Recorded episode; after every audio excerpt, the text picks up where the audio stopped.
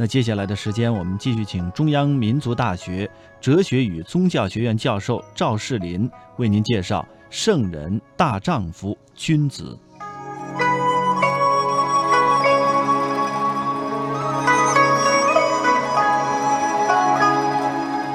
仁义礼智信呐，这五个道德范畴它不是平行的，他们都以人为核心，都以人为前提。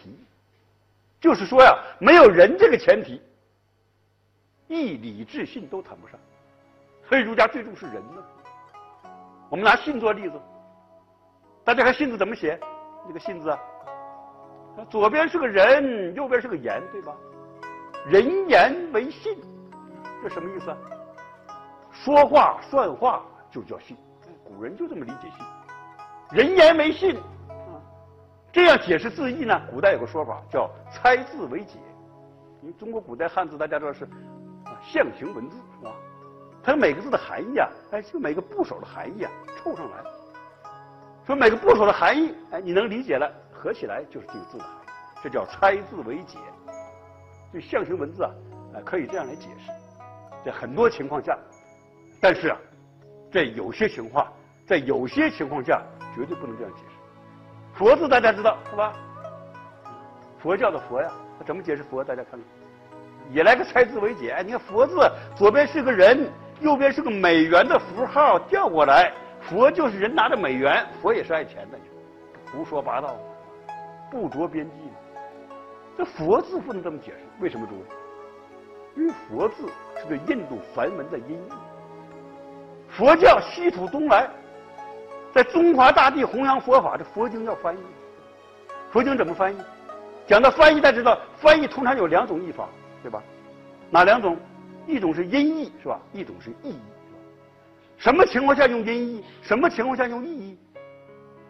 一个民族的语言，另外一个民族有特定的概念和它相对应，能够对应了，用意译。比如西方的 science 英语啊，用科学。英语的 taste，我们可以用鉴赏，是吧？可以对应。但是有些文化的某些概念，另外一种文化的没有对应的概念可以翻译。那中国的气，那气这个概念是空气吗？没那么简单。气，中国这个传统话讲这个气呀，往往带有精神性，甚至带有神秘性。孟子讲嘛，“无善养无浩然之气”。你看这个时候你不能用 gas 来翻译了，不能翻译成空气。但是英语没有对应的词汇啊，这么多丰富的含义啊，因此根据就这这个时候，这个时候就音译，p 啊，你看就音译过去。那么印度的梵文中有一种语啊，有一个词，梵文说起来它是拼音文字，它不像我们汉语是象形文字，拼音文字，它有个词儿，叫不脱。梵文写起来用微博就不写了。这个不脱怎么翻译呢？原文什么意思呢？觉者、智者、伟大存在、最高存在，很多意思吧。中中文中就没有一个词儿啊，和它能对应。就当时翻译佛经的时候，翻译成道，翻译成天都不太合适。既然没有对应的，索性就音译了。于是呢，哎，找两个音相近的汉字，佛陀，用佛陀来翻译梵文的佛陀。那么后来简称把佛字去掉，就是一个佛了。当然，今日有人认为这样翻译不准确。说用佛陀来翻译不特不准确，怎么办呢？应该用布达来翻译。说西藏拉萨的布达拉宫是吧？布达和佛陀呀，都是对啊梵文的音译。那么既然是音译吗？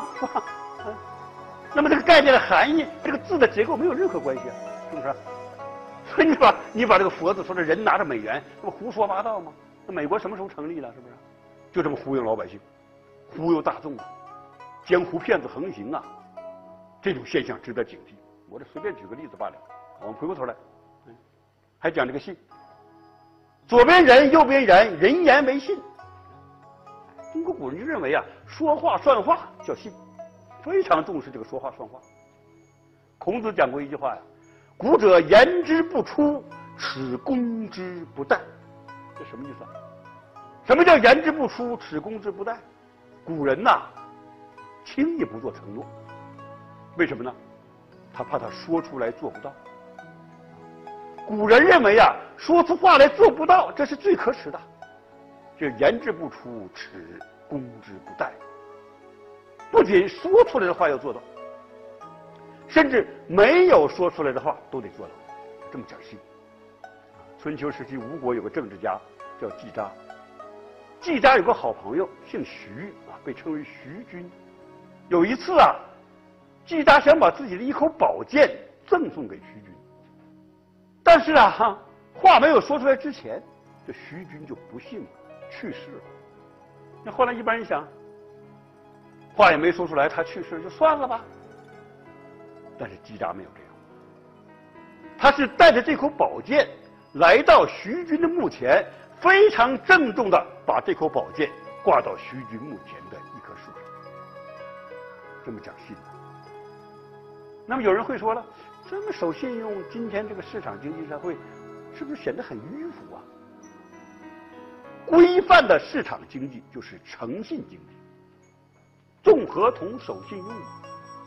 市场经济起码的诚信没有，彼此起码的信任没有，你最简单的交易都无法完成。你想一想，是不是这么回事？到市场买大葱了，两块钱买个买两斤大葱，这钱我给不给他？我给他老太太不承认怎么办呢？那你对老太太卖菜的这点信任都没有，大葱都买不了。由于历史和现实的原因。规范的市场经济，我们现在还没有建立起来。市场经济需要的诚信系统啊，我们也尚处确如啊。现在这个诚信问题是不容乐观的。假药、假酒、假烟，是吧？假鸡蛋，假选举，假考试，当然也有政治的原因，也有经济的原因。我们从文化的角度、从道德的角度、从人性的角度来分析，根本上讲缺乏这颗。丧失了起码的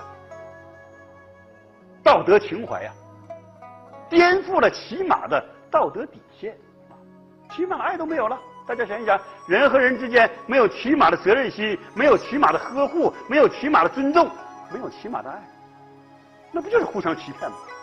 骗一把算一把嘛是吧？说这个问题非常严重，爱的缺失是最严重的精神问题。我就像西方有个小寓言呐。很能启发我们。什么寓言呢？也是个小故事。说是有一个人呐，分别到天堂和地狱去参观。他先来到地狱。地狱中什么情景呢？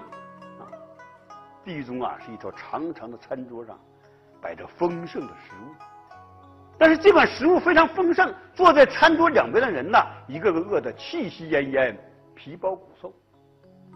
这个人很奇怪，怎么这么丰盛的食物不吃，饿成这个样子？他再仔细一看呐，看这个餐具有要求，什么要求啊？左手绑个叉子，右手绑个刀子。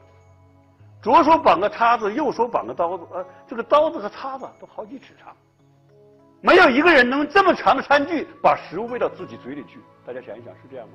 喂不进去呀，喂不进去，吃不到嘴，那你不有多少食物都没有一样？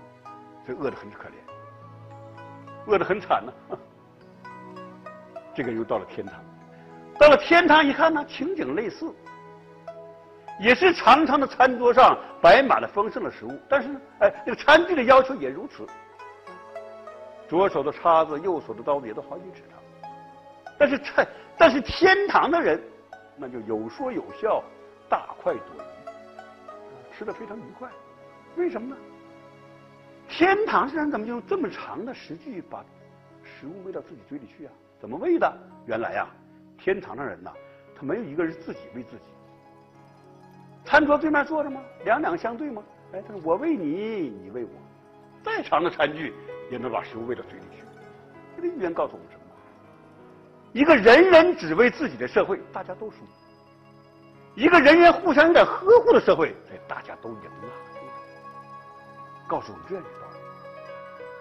另外一个小故事也非常能对我们具有非常重要的启发。一个老太太早晨呢开门出来，老太太早晨开门出来，一看呢门口坐着三位老人，自己家门口啊，三位老人都是饥肠辘辘的样子。老太太心眼很好，赶快请进屋来吃点东西吧，饿成这个样子了。那三位老人不进去，其中一位老人呐。就介绍他们自己了，说我的名字叫爱，说他的名字叫财富，他的名字叫成功。我们三个人只能进去一位，您回家商量一下吧，看看请我们谁进去好。老太太就进屋去商量，商量完了，老太太出来宣布啊，他们的决定，我们还是请叫爱的这位老人进屋吧。那么叫爱的这位老人往屋里走，其他两位老人都跟着往里走。老太太很奇怪，不是只进了，不是只能进来一位吗？老人就宣布了：说哪里有爱，哪里就必然要有财富和成功。这也是个小寓言，也能启发。啊，西方有个诗人叫赫斯啊，赫斯讲过一句话说：爱不管在什么地方出现，都比利己主义更有力量。说这些啊，故事也好啊，寓言也好啊，哎，它都生动的启示我们儒家讲这个人大爱之心。那是人生啊最根本的希望，最重要的道德情愫，不能丢失。爱的缺失是最严重的精神危机。我们社会啊有这样的问题那样的问题啊，缺乏爱，缺乏呵护，缺乏彼此的尊重，这才是最严重的问题。啊，从精神角度分析，我想起西方有位记者，这位记者啊，他曾经获得过普利策奖。什么是普利策奖？诸位？哎，新闻界最高奖。那么这位记者他为什么获得这个奖啊？原来有一次啊，他捕捉到一位少女将要自杀的情景，他把这个少女啊将要自杀的情景拍了下来。他拍了之后，他立刻抢上前去啊，把这个少女救了下来。少女没有自杀成，被他救了。由于他这个作品呢，啊，当然了，艺术成就很高，大概题材也比较独特，是吧？那自杀情景。毕竟很难见得到，是吧？获得普利策奖，但是这位新闻记者他获得这个奖之后啊，非但没有开心呐，始终啊良心上感到不安，始终受到良心的折磨。为什么？他说：“我获这个奖啊，我这个奖是建立在别人痛苦的基础上。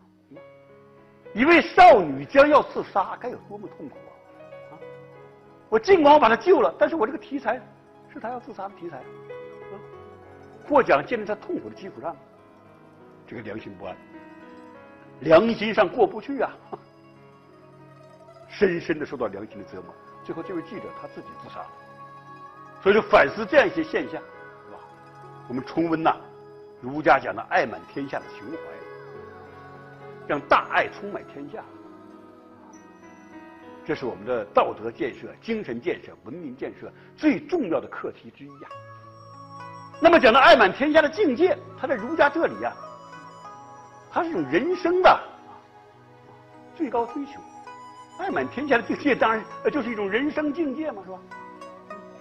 那儒家所追求的人生境界，就是这颗爱。讲到这个人生境界的追求，我想起孔子的话，大家知道是吧？知是人人无求生以害人，有杀生以成仁。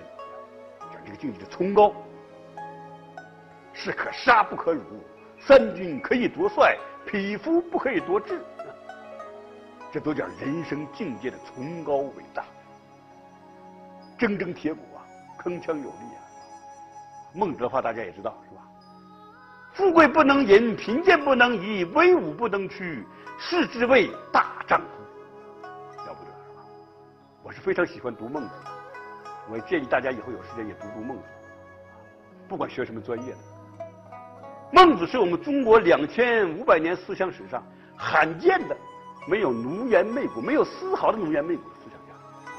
我记得前几前几节课为大家提醒过，虽千万人吾往矣，什么意思？手里掌握真理，前面就是千军万马，我也勇往直前。这就是孟子。说大人则藐之，无视其巍巍然呐，什么意思？说起那些大人先生啊，达官显贵们啊，我蔑视你，为什么？你不是靠自己的真本事啊？你想想这个位置靠自己真本事混上去的吗？不是的，你靠的不就是背景吗？啊，你靠的不就是关系吗？不就是血统吗？我不靠这个，我靠我自己的真本事，我靠我自己的道德修养，掷地自作金石声啊！说讲起儒家的人生境界啊，孔孟啊，孔曰成人，孟曰取义呀，啊，却激励着几千年来呀，激励着无数的啊志士仁人。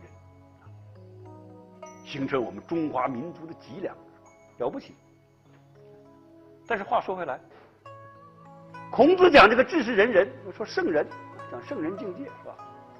谈到儒家做人嘛，讲圣人。孟子讲大丈夫精神，我们说以儒做人，是不是一上来就要求人做圣人，做大丈夫啊？没有那么容易，诸位啊，圣人很难当啊。从古到今有几个圣人？诸位不多呀，很多圣人都是假的。连孔夫子自己都讲啊，他说什么？他说：“若圣与人，则无其感。”那什么意思？谈到啊，这个人的境界，圣的圣人的境界，谈到圣人的境界和人的境界，我孔丘可不敢当。你看，孔子都不敢承认自己是圣人，那是我们中国差不多头号大圣人了，是吧？当然有点谦虚，是吧？但是真的圣人确实很难当。大丈夫能不能做？大丈夫也很难做呀。富贵不能淫，贫贱不能移，威武不能屈。说起来容易，做起来难呐。大家想一想。什么三军可以夺帅，匹夫不可以夺志，士可杀不可辱。大家想一想，啊，电视上、电视下讲《论语》讲那么热闹，是吧？你问问他，他能不能做到？很难的。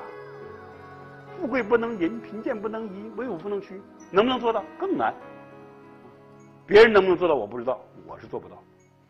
我吟诵起孟子的“富贵不能淫，贫贱不能移，威武不能屈”，我每次读这样的话，确实都热血沸腾。心潮澎湃，读孟子令人心神望畅，是吧？但是啊，我沉静下来想一想，读起来倒是很铿锵有力，慷慨激昂，但是做起来会怎样？能不能做到呢？我做不到，一般人也很难做得到。但是不能做大丈夫，可以做君子。君子什么样呢？君子是不能有所为，可以有所不为，没有条件。没有能力，没有境界去干高尚的事儿，但是我至少可以保证自己不主动去干坏事啊！我不出卖良心，我不践踏道德底线，能够做到这样，人就有希望，就有希望。跌份子漏气的事大家都有，我到现在有的时候着急了，坐地铁不排队呢，是吧？过马路还闯红灯呢。这都是很不光彩的事儿。你大学教授了，好歹也是是吧？怎么能这么做呢？不光彩。但是做这样的事儿的时候，你晚上睡觉，你能琢磨一下。儒家呀，啊，教人修养有个方法叫中夜起坐呀。什么叫中夜？中夜就是半夜啊。半夜万籁俱寂的时候，人的良心最敏感。你白天做了什么不光彩的事儿了，是吧？这个时候，良心受到了折磨，受到了谴责，最强烈，良心最感到不安呐。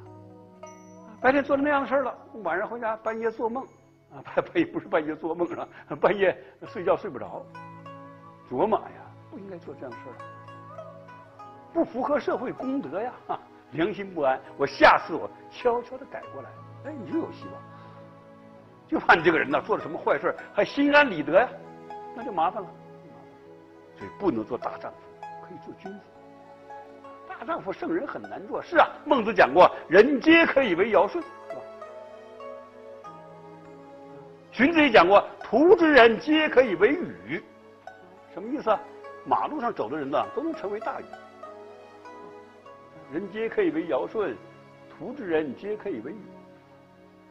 到了朱熹，就讲什么满街都是圣人啊，这其实叫激励你。去做好人，成为道德君子。不是人人都能成为圣人，